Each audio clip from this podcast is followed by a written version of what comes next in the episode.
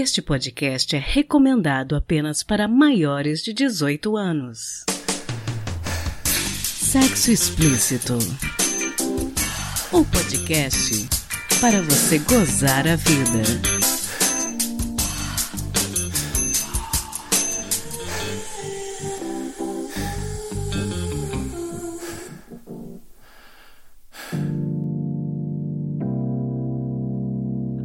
taradinhos! Aqui é Priscila Armani, esse é o Sexo Explícito, trazendo informação, reflexão e prazer para vocês. Hoje eu vou encerrar a temporada 2020 em grande estilo, trazendo novamente para responder as nossas dúvidas o sexólogo Rodrigo Torres. Boa noite, Rodrigo. Boa noite, Priscila, tudo bem? Tudo jóia. Conta para quem ainda não te conhece um pouquinho a respeito do trabalho da Sex Team em Belo Horizonte. Legal. É, então, eu sou o Rodrigo Torres, eu sou psicólogo, sou sexólogo, sou especialista em terapia sexual e trabalho na Sex Estima, né, onde eu tenho um, uma clínica com algumas pessoas, né, não só mais a, a, minha mulher, que é terapeuta de casal, mas temos nova sócia e a gente trabalha com psicologia, com psicoterapia sexual e com terapia de casal. Estamos em Belo Horizonte, mas agora estamos no Brasil inteiro, né? Como é, a pandemia é, abriu esse, essa oportunidade da gente levar o nosso atendimento para o online,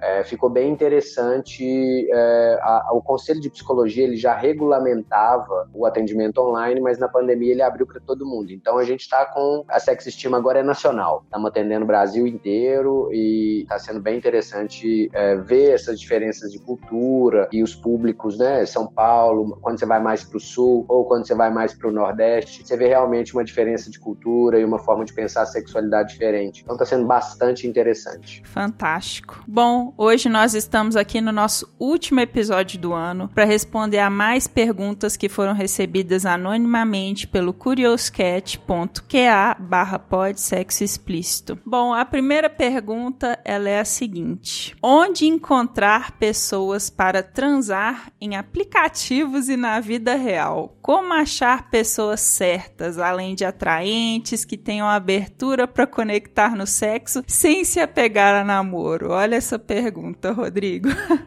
é, a gente tem que pensar no porquê que essa pessoa quer apenas transar, né? É, eu acho que, que ela não quer só transar aí, pelo que ela disse, né? Ela quer conhecer pessoas, né? É interessantes, quando ela fala de pessoas interessantes, bonitas e tal. Essa ideia de que o sexo precisa sempre levar um relacionamento estável e sério é, é uma ideia um pouco ultrapassada, né? Algumas pessoas ainda têm muito esse valor é, é arraigado, mas não necessariamente precisa ser assim. Os aplicativos de relacionamento, eu acho que uma boa forma é você deixar claro o que que você quer, né? O que que você espera e tal. Porque se você se você ilude outra pessoa ali e chega lá na hora, você cria uma expectativa. Agora, se você tá com na, na sua bio, você tá com as informações claras do que que você espera de um relacionamento ali, talvez você encontre pessoas com a mesma intenção. E isso eu acho que já é um meio caminho andado. Uma outra forma, eu acho, de pensar nisso, e aí não só pensando em relacionamento sexual, que eu venho falando muito para algumas pessoas que às vezes nem querem é, entrar nos aplicativos, alguma coisa assim, tem muita forma de conhecer gente, né? De conhecer gente nova. Eu acho que a primeira coisa você precisa se conhecer e saber o que, que você gosta, porque aí é mais fácil de você encontrar pessoas que tenham afinidades com você. É, se você gosta de rock, talvez assistindo uma live de rock é, de um cantor que você goste, de uma banda banda que você gosta, você possa conhecer pessoas que tenham a ver com você. Às vezes, é, é interessante, às vezes num, num, numa apresentação do bar que você gosta, inclusive algumas redes sociais tem como você filtrar pelo bar que a pessoa frequenta, pelo lugar que a pessoa frequenta, porque isso também pode te ajudar, né? Aquela pessoa gosta de frequentar os mesmos lugares que você, então isso facilita em termos de afinidade. Agora, o sexo pelo sexo, sem incluir o afeto, a gente tem que ver por que, que essa pessoa né, quer isso, assim, é, simplesmente transar por transar, ainda mais que a gente está nesse período de pandemia. Eu acho que é delicado pensar assim. Seria interessante investigar um pouco mais essa pergunta e tentar entender mais o que, que essa pessoa quer dizer com isso, né? Verdade. Uma outra pergunta que eu acho que é uma pergunta até assim um pouco que vem um pouco dessa necessidade das pessoas de quererem fórmulas mágicas para tudo. A pergunta é a seguinte: O que fazer para deixar o homem louco na hora H? Aí é muito interessante, né? Porque a gente pensa exatamente isso. Por que você quer deixar o homem louco na hora H? Eu acho que um dos maiores prazeres que nós temos é ver outra pessoa sentindo prazer por algo que nós estamos causando nela. Então eu consigo interpretar essa pergunta de uma forma positiva. Ela quer deixar o homem louco porque isso a excita e é, dá uma sensação de competência para ela, de que ela é boa de cama e, e, e dá tesão para ela ver a outra pessoa excitada por aquilo que ela está causando nessa pessoa. Por um outro lado, é,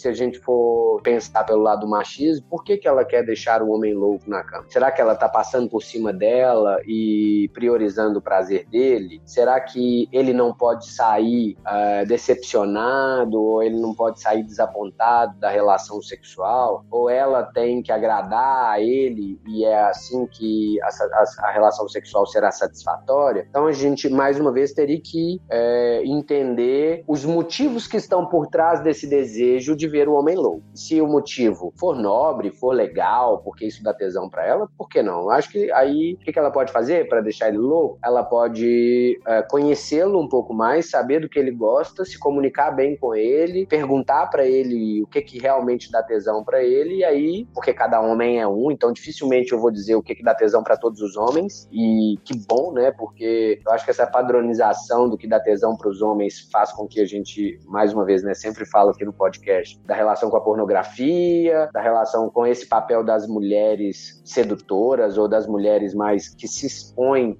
a agradar a esse homem, mas tem vários. Se ela conhecer o parceiro, ela vai saber o que o agrada e o que deixa louco, né? Mas a comunicação é que é a base para isso. Às vezes, ao invés de ficar pensando em estratégias para seduzir, né? Uma boa conversa já resolve, né? Ah, eu acho que a boa conversa resolve é, muito mais do que elaborar um monte de estratégia sozinho, chegar lá na hora, nada dá certo. A próxima pergunta, a pessoa escreveu o seguinte: fetiche é coisa feia e colocou entre aspas o coisa feia. Não, é, fetiche é uma parafilia, na realidade, que é uma, um comportamento tido como não é, convencional, né? Então, o fetiche é, é uma forma de se excitar. A gente tem os transtornos parafílicos, que é quando a pessoa só consegue se excitar através daquele fetiche, através daquela parafilia. E aí sim pode se transformar em um problema. Então, alguns estudiosos vão dizer que a maioria de nós tem alguma parafilia, tem algum comportamento sexual que não é tão tradicional, vamos dizer assim. Mas você achar que isso é um problema não é verdade. Então, algumas pessoas gostam de se aventurar, outras pessoas gostam de se exibir, outras pessoas gostam de usar algum objeto. E tudo bem, desde que essa não seja a única forma dessa pessoa se excitar e sentir prazer. Uh, se essa for só, se esse for só um, um artifício, tá tudo bem não tem problema nenhum. O que não, não pode acontecer é quando a pessoa só se excita por isso, ou quando isso passa a atrapalhar a vida da pessoa, quando ela não consegue se relacionar por conta disso, quando vira uma condição sine qua non, aí a gente passa a pensar num transtorno parafílico, que aí pode sim ser um problema. A próxima pergunta, ela tem a ver com aquela ansiedade de desempenho, né? A pessoa diz o seguinte: só consigo gozar na punheta, cheguei num nível que é muito difícil meu pau subir para alguém. Mas quando estou na punheta, ele sobe tranquilamente. O que fazer? Bom, a primeira coisa é isso. Você falou muito bem, Priscila, diagnosticando ansiedade de desempenho. Parece realmente um caso clássico de ansiedade de desempenho, mas é importante investigar quantos anos essa pessoa tem, com que frequência ela se masturba, de que forma ela obtém essa ereção na masturbação. É, é importante investigar isso para descartar outros problemas, mas só o fato dessa pessoa ter ereção na masturbação já há um indício de que a, o mecanismo erétil de que a função sexual dela tá, tá preservada nesse aspecto fisiológico. Mas tem uma questão emocional que a minoria das pessoas sabe, que a ansiedade associada a, ao medo de falhar pode me levar à falha. Eu fico tão adrenado, eu fico tão nervoso que um mecanismo ativado no meu cérebro não é o mecanismo da ereção, e sim um mecanismo de luta ou fuga. Então, isso com muitos homens que repetem muito o comportamento de ir em direção ao sexo e falhar de ir em direção ao sexo e falhar, porque eles começam a antecipar a falha, antecipar o perigo, com esse cara ele pode desenvolver realmente uma, uma evitação da relação sexual, é, ou ele pode desenvolver quase que um pânico na hora que ele vai transar, e principalmente na hora da penetração. Evitar a penetração é uma forma legal de deixar esse homem mais tranquilo, mas é importante investigar se não tem nada fisiológico, é, se não tiver nada fisiológico, esse é um caso clássico do consultório de terapia sexual. A próxima pergunta eu acho que é, ela é bem parecida, se não igual. A pessoa perguntou o que pode ocorrer para levar um homem a brochar. Acho que é mais ou menos isso, né? Então, aí que tá. São várias coisas que podem é, levar à perda de ereção. É importante que se diga que todo homem vai falhar ao longo da vida, algumas vezes, mas não foi dito isso para nós, e como não foi dito para nós, existe um inconsciente coletivo de que homem não falha, assim como existe essa ideia de que homem não, não chora, homem não se vulnerabiliza e tal. Então é importante pensarmos que a causa da disfunção erétil pode ser várias, tem que ver a idade, tem que ver os hormônios, tem que ver se a ereção acontece em outras situações. Então tem que fazer um bom diagnóstico diferencial e entender. Mas em sua maioria, as causas em homens jovens são causas psicogênicas, de ansiedade, de medo de falhar, da ideia de não poder falhar ou fracassar na relação sexual, medo do que a parceira vai pensar, medo se ela vai falar com os amigos alguma coisa. Então, tudo isso leva a, um, a uma possibilidade de perda de ereção ou de ansiedade de desempenho. Então, o que leva a, a brochar, no caso, né, nem gosto muito dessa palavra, mas o que leva o homem a falhar podem ser questões fisiológicas e psicológicas. É importante que avalie se elas são fisiológicas. Uh, dificilmente esse homem vai vai ter ereção na masturbação, dificilmente esse homem vai ter ereção em, em outras situações. Agora, se é psicológica, um bom indício é, bom, eu tenho ereções matinais, eu tenho ereções na masturbação, mas eu não consigo ter ereção com a minha parceira na hora que eu vou para uma relação sexual. Isso é um bom indício de disfunção de ordem psicogênica, de ordem psicológica. E é importante que se diga que algumas, alguns comportamentos também podem influenciar. O excesso de pornografia, o excesso de masturbação também podem levar a uma dificuldade em ter ou manter ereções. Então tem várias causas. Verdade. A próxima pergunta é a seguinte: a pessoa pergunta se anticoncepcional tira libido. Bom, depende, mas sim, depende porque cada anticoncepcional com cada mulher tem um efeito diferente e um efeito colateral diferente também. A, a indústria farmacêutica luta muito contra esses efeitos colaterais, mas eles são percebidos na maioria da, das medicações para contracepção. É importantíssimo que avalie-se com um médico ginecologista né, se ela sentiu que sim, que a libido está sendo afetada. Um primeiro passo é descartar tratar a, a medicação, então te, deveria ver com o ginecologista, tirar a medicação, fazer sexo com outro método contraceptivo que não de uso hormonal, e aí ver, é, ver se realmente vai mexer na libido. O que a gente percebe é que geralmente tirar só a medicação, o anticoncepcional, não resolve o problema, porque a maioria das mulheres também vai ter uma questão com a libido é, relacionada à criação, à repressão, à sua relação com o sexo e com a sexualidade. Então, são mulheres geralmente que não se masturbam, são mulheres que têm a fantasia muito pobre, são mulheres que não se conhecem sexualmente, são mulheres que não conhecem o próprio corpo, são mulheres que foram reprimidas, que não devem gostar de sexo ou que não deveriam gostar de sexo. É preciso investigar porque mesmo por trás de uma causa orgânica, de um medicamento, pode ter alguma, algum fator psicológico associado. E falando um pouco de libido, a próxima questão é assim: como fazer quando a libido fica oscilando pra caramba e com ela o controle na ejaculação? Hum, quando a libido fica oscilando pra caramba e com ela o controle na ejaculação. Bom, eu não sei se ele tá falando de libido ou se ele tá falando de excitação. Porque assim, é, libido oscilando pra caramba, a gente tem que investigar, né? O que está acontecendo na vida dessa pessoa, os outros aspectos é, emocionais do dia a dia. É, nós estamos falando de um homem, então é, a libido dele está oscilando de quanto em quanto tempo, o que está acontecendo com essa libido. Mas será que ele não está falando mais de excitação? Quer dizer, ele talvez tenha um padrão excitatório que muda de vez em quando, às vezes ele se excita muito e não consegue controlar a ejaculação, às vezes a excitação dele não vai tão alto e aí ele, ele nem precisa precisa controlar a ejaculação porque ele consegue durar mais tempo. Tem que investigar mais essa questão com a ejaculação do que com a libido. Talvez ele esteja associando uma coisa com a outra, mas talvez ele tenha uma ejaculação precoce situacional, teria que investigar, sabe? Eu não consigo responder assim sem, sem mais detalhes, não. Tem alguns casos que são um pouco mais complexos, né? Que precisam de um pouco mais de informação. Sem dúvida, você precisa fazer perguntas, né? Numa consulta inicial, a gente consegue fazer esses diagnósticos, né? A gente, com as perguntas que a gente precisa fazer,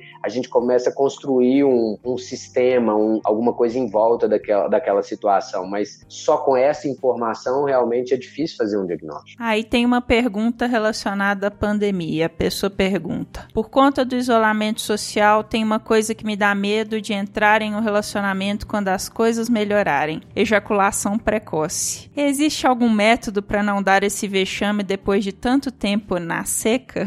Primeiro, tem uma coisa interessante. Acho que talvez seja importante ele pensar sobre sobre vexame, né? Segundo, que sim, a ejaculação precoce tem tratamento e vários tratamentos dependendo da origem e da causa dela. Precisa investigar se, a, se as pessoas têm uma ejaculação precoce ao longo da vida, que começou desde as primeiras relações, ou se foi adquirida. Precisa investigar a frequência que essa ejaculação acontece, o tempo que ele ejacula, o tempo de latência intravaginal. Então, tem várias coisas que a gente tem que fazer, né? Perguntar para esse sujeito, porque aí tem um tratamento, dependendo se for caso é medicamentoso, e aí um urologista vai poder medicá-lo. Eu gosto muito de dizer que um urologista que seja especialista em medicina sexual, que saiba o que está fazendo, porque nem todos os urologistas estudam a parte da sexualidade, então eu, eu sugiro sempre a procura de um urologista que estude medicina sexual, porque ele está por dentro dos critérios diagnósticos. Nós tivemos novidades no meio da pandemia sobre os critérios diagnósticos de ejaculação precoce da Sociedade Internacional de Medicina Sexual. Então as coisas estão mudando, as pesquisas vão avançando e só as pessoas que estudam essa área chegam primeiro a essa informação, né? Então até chegar nos congressos dos urologistas demora um pouco mais. Então eu sugiro que ele procure primeiro fazer um bom diagnóstico. Um bom terapeuta sexual, um psicólogo, sexólogo, que seja sexólogo, também consegue fazer o diagnóstico, consegue fazer algumas perguntas, né? Desde que seja especialista na sexualidade. E por aí vai. Então eu acho que o principal é ver o que, que ele, de onde vem essa ejaculação, mas ele pode controlar a masturbação, ele pode aprender a ter mais controle ejaculatório, ele pode aprender a controlar a ansiedade, que está sempre como pano de fundo da ejaculação. Tem várias técnicas, mindfulness, a meditação mindfulness tem se provado muito eficaz no tratamento das disfunções sexuais, principalmente dessas de origem ansiógena. Tem muita técnica, tem muita ferramenta para que ele, né, pra, não para que ele não dê vexame, é, mas para que ele possa viver as relações sexuais dele de um jeito um pouquinho mais saudável do que ele está pensando. Ah, eu não sabia sabia que eles estavam usando mindfulness com essa finalidade. Tem, eu escrevi um capítulo de um livro com um psicólogo, professor, agora tem, deve estar sendo publicado. O meu capítulo era exatamente sobre mindfulness e sexualidade. Tem trabalhos científicos muito bacanas comprovando mesmo a eficácia desse tipo de meditação na melhoria da, da vida sexual das pessoas. Sensacional. Bom, as perguntas terminaram, mas eu gostaria de fazer uma pergunta baseada em algo que eu vi em redes sociais sociais agora à noite. Eu sigo algumas pessoas da área de sexualidade em redes sociais, né? E tem uma pessoa que ela é trabalhadora sexual que ela estava comentando dos planos dela de fazer um curso de sexo oral. E aí ela falando que, né, ela aprendeu na prática e tá pensando em dar esse curso, dar dicas de um bom sexo oral e tal. E aí algumas pessoas nas redes sociais vieram me perguntar minha opinião e aí eu decidi perguntar para você o que, que você acha disso, assim. Eu já tenho uma opinião sobre isso, mas eu gostaria de escutar o que, que você acha desse tipo de, de conteúdo, um curso técnico de sexo oral. É, isso é muito delicado, porque, por um lado, ela vai ensinar algumas pessoas que realmente não têm menor conhecimento, mas, por outro, ela está perpetuando muito essa história de desempenho, né? Muito essa história de padrão, de que todo mundo gosta da mesma coisa, que um sexo bom é aquele que inclui um, um bom desempenho sexual, que você tá ali completamente dedicado ao outro, ou servindo ao outro, ou coisas desse tipo, assim. É uma faca de dois gumes, Priscila. Eu, sinceramente, eu tenho que tomar muito cuidado, porque, por exemplo, algumas vezes eu precisei ensinar meus pacientes a, né, como é que faz um sexo oral. Eu já tive um caso de um cara que a esposa no consultório, esposa, casados há anos, a esposa falava, ele não sabe beijar, ele não sabe me abraçar. Todas as vezes que ele me abraça, ele pega na minha bunda de um jeito que eu não gosto. Então, assim, a gente vê tanta coisa no consultório de realmente as pessoas não saberem daquela coisa do conhecimento, que ela, essa pessoa, tá, mas ela tá perpetuando essa história de o desempenho, ou que é eu fazendo uh, um bom sexo oral padrão, eu estou agradando a todo mundo. E isso aí eu questiono. É, nesse sentido as nossas opiniões coincidem, porque eu também fico pensando que às vezes a pessoa pode fazer esse curso na expectativa de aprender um, um beabá que não existe. E aí ela já vai para a relação com a finalidade de usar aquele conhecimento e se por acaso não der certo, ela pode ficar frustrada, né? Ela pode ficar frustrada. É, eu acho que essa crença de que existe um manual para o sexo, né? Ela é muito superficial, né? Eu acho que o sexo é uma experiência e uma expressão é, humana e que depende muito de como, de quem, ou do que está acontecendo, do contexto, a, da pessoa e tudo mais. Então, é, achar que vai existir um padrão e um modelo que vai agradar a todo mundo vai gerar frustração garantida, né? Mas mais do que frustração, eu acho que pode gerar outros problemas emocionais mais sérios, mais complexos. Tem muita gente na internet hoje, isso é uma discussão que a gente tem dentro das sociedades, se intitulando especialistas e tudo mais. Mas olha para você ver, né? Ela aprendeu de maneira empírica, ela aprendeu com a experiência de vida dela. E é muita prepotência ou arrogância eu achar que porque acontece na minha vida vai acontecer com todo mundo, né? É, ou que porque foi bom para mim vai ser bom para todo mundo. Então eu acho que é muito delicado. Tem muita gente se intitulando especialista, mas que na realidade o que teve foram experiências próprias. E aí que você vê que o perigo, né? Que é na realidade de você ser educado uh, sexualmente por alguém que não está educado sexualmente. Né? Então a gente continua, na realidade, perpetuando alguns mitos e alguns tabus. Eu vejo isso muito com algumas pessoas que se intitulam sexólogos, mas que na realidade estão perpetuando mitos e tabus que nós da sexologia, que quem estuda de, a ciência de maneira bem rígida com o conhecimento que está sendo construído, é, a gente luta contra né, alguns mitos, alguns tabus, algum, alguns nomes, até a perpetuação de nomes que são pejorativos, né? A gente luta contra isso. Imagina de padrões e eu gosto muito da, de uma fala da doutora Carmita Ábido, que hoje é o nome mais importante da sexologia no país. Num congresso no final do ano passado, ela, ela disse sobre a não normatização da sexualidade. Porque se a gente ficar tentando normatizar a sexualidade do outro, a gente está, na realidade, atrapalhando a vida do outro. Concordo 200%.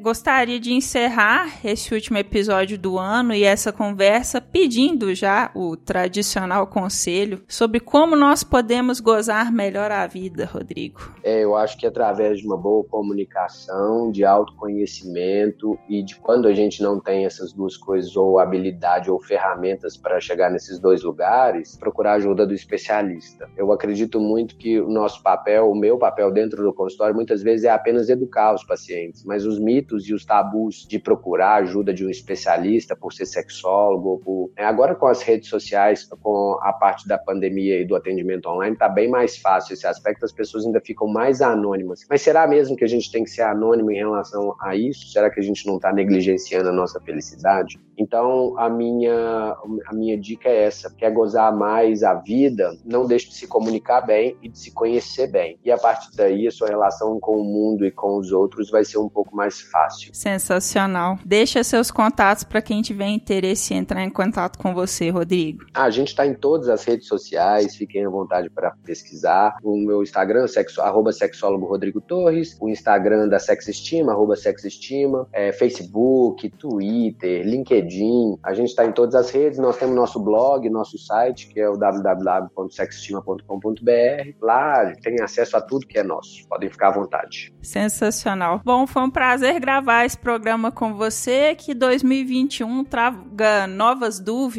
e, e novos desafios e vacina, inclusive, né?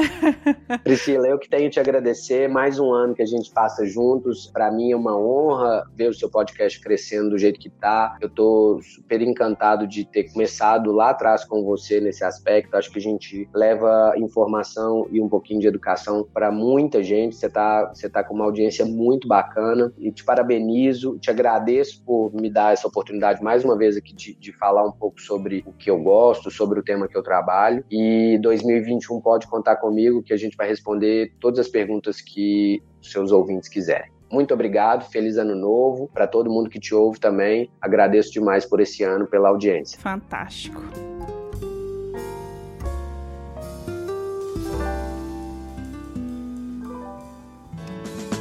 Se toca.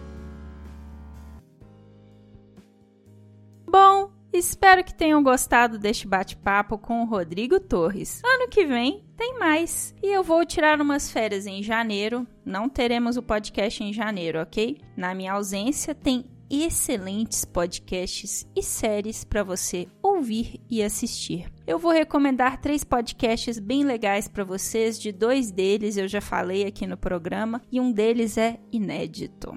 O primeiro deles é o Sexo Sem Culpa, a gente até já gravou sobre ele. Gravamos uma entrevista muito legal com a narradora, com a pessoa por trás da produção e apresentação do Sexo Sem Culpa. Nele são tratados tabus religiosos em torno do sexo e é um podcast muito legal. Sexo Sem Culpa. Também temos uma segunda recomendação que é o Obscenos, são seus amigos, que é um projeto muito legal e autoral sobre sexualidade da Amarela. E o terceiro podcast do qual eu vou falar, que é a primeira vez que eu falo dele, é o Não Inviabilize, da Deia Freitas, que conta histórias reais com uma pegada muito divertida. Sério, gente, eu não conheço uma pessoa que não ame o podcast da Deia. Procurem por Não Inviabilize em qualquer agregador de podcast. E para falar de um reality show e de uma série, ambas da Netflix, eu vou deixar vocês com a querida Laude, minha ouvinte e participante do nosso grupo do Telegram, que já deixou outras dicas bacanas aqui no podcast. Hoje ela vai falar de amor no espectro e de amor e anarquia.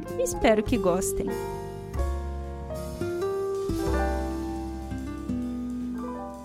Olá, taradinhos e taradinhas. Eu sou a Laude e hoje eu quero indicar uma série chamada Amor e Anarquia. O nome é bom, né? Mas será que a série entrega o que promete? A série Amor e Anarquia é sueca, passa na Netflix e conta a história da Sophie e do Max. A história começa com a Sophie chegando em seu primeiro dia no novo trabalho. Ela dá consultoria para empresas que precisam se modernizar. Enfim, ela logo conhece o Max, que já trabalha lá, e a implicância entre os dois é praticamente imediata. Após um acontecimento que eu não vou contar para vocês, mas eu vou chamar de no mínimo criminoso, eles dão início a um jogo de desafios. Alguns são bem simples e outros têm proporções gigantescas. E a relação deles avança de uma implicância para uma amizade bem divertida. Mas é claro que não vai ficar só na amizade. Só que tem um problema. A Sophie é casada, tem filhos, cuida de um pai doente, ou seja, a vida dela é bem complicada. Essas pequenas loucuras que ela e o Max cometem são sua válvula de escape, sua fuga da realidade. Mas a realidade bate a porta da Sophie, e em determinado momento ela vai ter que tomar algumas decisões que vão afetar todo mundo ao seu redor. Além do plot do casal central, as histórias dos coadjuvantes são muito interessantes e pra lá de divertidas. O elenco e o roteiro da série são ótimos e eu aposto que vocês vão se divertir tanto quanto eu. E também quero indicar por vocês a série Amor no Espectro, que é exibida pela Netflix. Amor no Espectro é um reality show australiano que aborda a vida sentimental de jovens autistas. Para quem não sabe, um breve resumo. O autismo é uma condição neurológica que afeta o sistema nervoso. Essa condição faz com que os autistas, em geral, não consigam desenvolver bem suas habilidades sociais. E o que pode ser mais necessário para um relacionamento do que as habilidades sociais? Como são os encontros, os namoros? Como que é o sexo sem isso? Bom, o autismo se manifesta de várias formas nas pessoas. Alguns se comunicam bem, outros não. Alguns autistas gostam de toques, outros não suportam ser tocados. E é isso que faz o Espectro tão interessante. Acompanhar acompanhar esses jovens com essas dificuldades e ao mesmo tempo tanta vontade de encontrar uma companhia. A série Amor no Espectro é engraçada, comovente e inspiradora. Eu gostei muito e espero que vocês gostem também.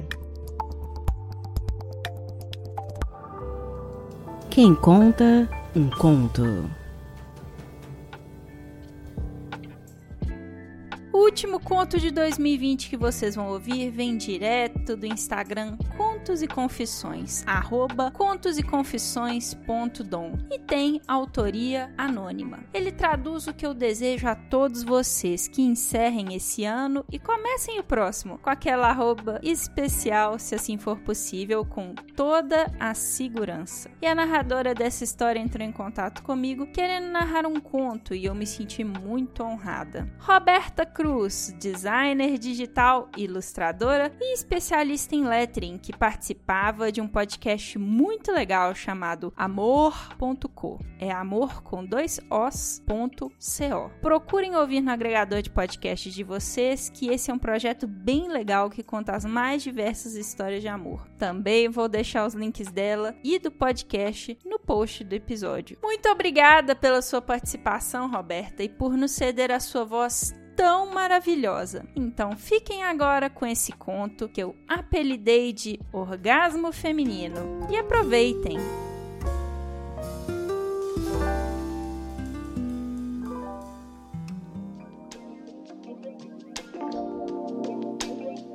Saudades daquele sábado, quando ele colocou a cabeça no meio das minhas pernas, esfregou sua barba e minha pele macia, me fez arfar com essa sensação, me levando até a lua. E enquanto eu voltava para a órbita, imaginei todos os orgasmos que teria. Eu já estava molhada e ele ainda não tinha feito nada. Molhada era pouco. Minha gruta escorria. Foi a minha primeira vez vendada. No momento que ele tirou a venda dos meus olhos e colocou o travesseiro embaixo do meu quadril, como se eu fosse um prato que seria servido para jantar, eu vi suas orelhas perderem no meio das minhas pernas. Com o primeiro toque da sua língua, eu já estremeci passando a língua nos meus grandes lábios e intercalando movimentos.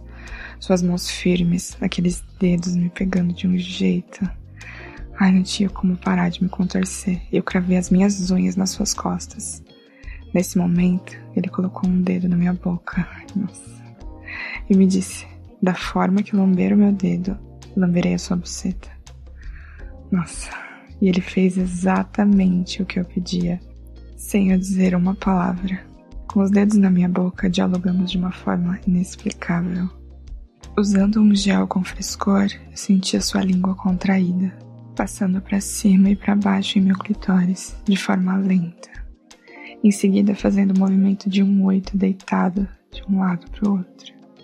Com os dedos na minha boca, a única coisa que eu imaginava era o seu sexo rígido.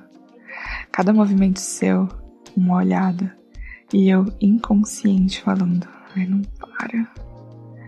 Aos poucos eu senti meu clitóris inchado e ele puxou o capuz da minha vulva e na hora que ele sugou meu clitóris, eu fui viajar de montanha-russa.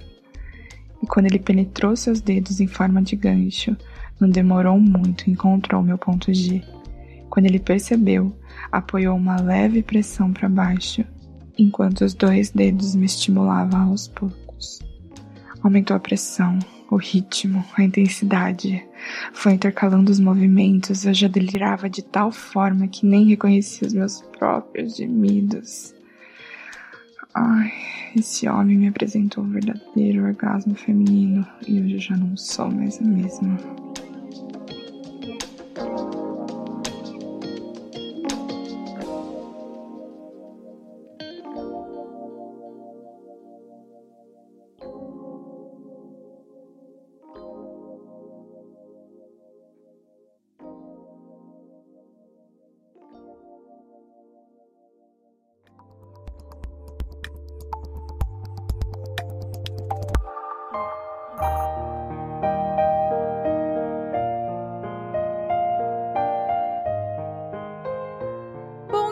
Queridos, esse foi o último episódio do ano do podcast Sexo Explícito. Dá para acreditar que esse ano finalmente acabou? Eu quero aproveitar o encerramento dessa nossa segunda temporada para fazer alguns agradecimentos. Primeiramente, eu não posso deixar de agradecer ela, a nossa editora, Cafeína do podcast papo delas, sem a qual esse podcast não teria sido possível esse ano. No post desse e dos demais episódios lá no nosso site sexoexplicitopodcast.com.br tem o contato da cafeína. Não deixem de fazer um orçamento com ela para editarem o podcast de vocês. Ela é muito profissional e eu recomendo muito. Muito obrigada, cafeína. Também preciso agradecer o Mogli, meu namorado, meu porto seguro, minha rocha, por ter enfrentado esse ano tão difícil do meu lado e ter ficado comigo e me apoiado. Com certeza, 2020 teria sido muito mais complicado se a quarentena não tivesse casado a gente. Te amo, amor. Quero agradecer também os assinantes dos nossos planos em picpay.me barra sexo explícito por acreditarem em mim e investirem nesse projeto de saúde e educação sexual ao longo de 2020. Agradecendo aos meus contribuintes do mês de novembro no PicPay, Mariana Foster, Magnum Lennon, Tabata Lima, Guilherme Fioroto, José Victor de Macedo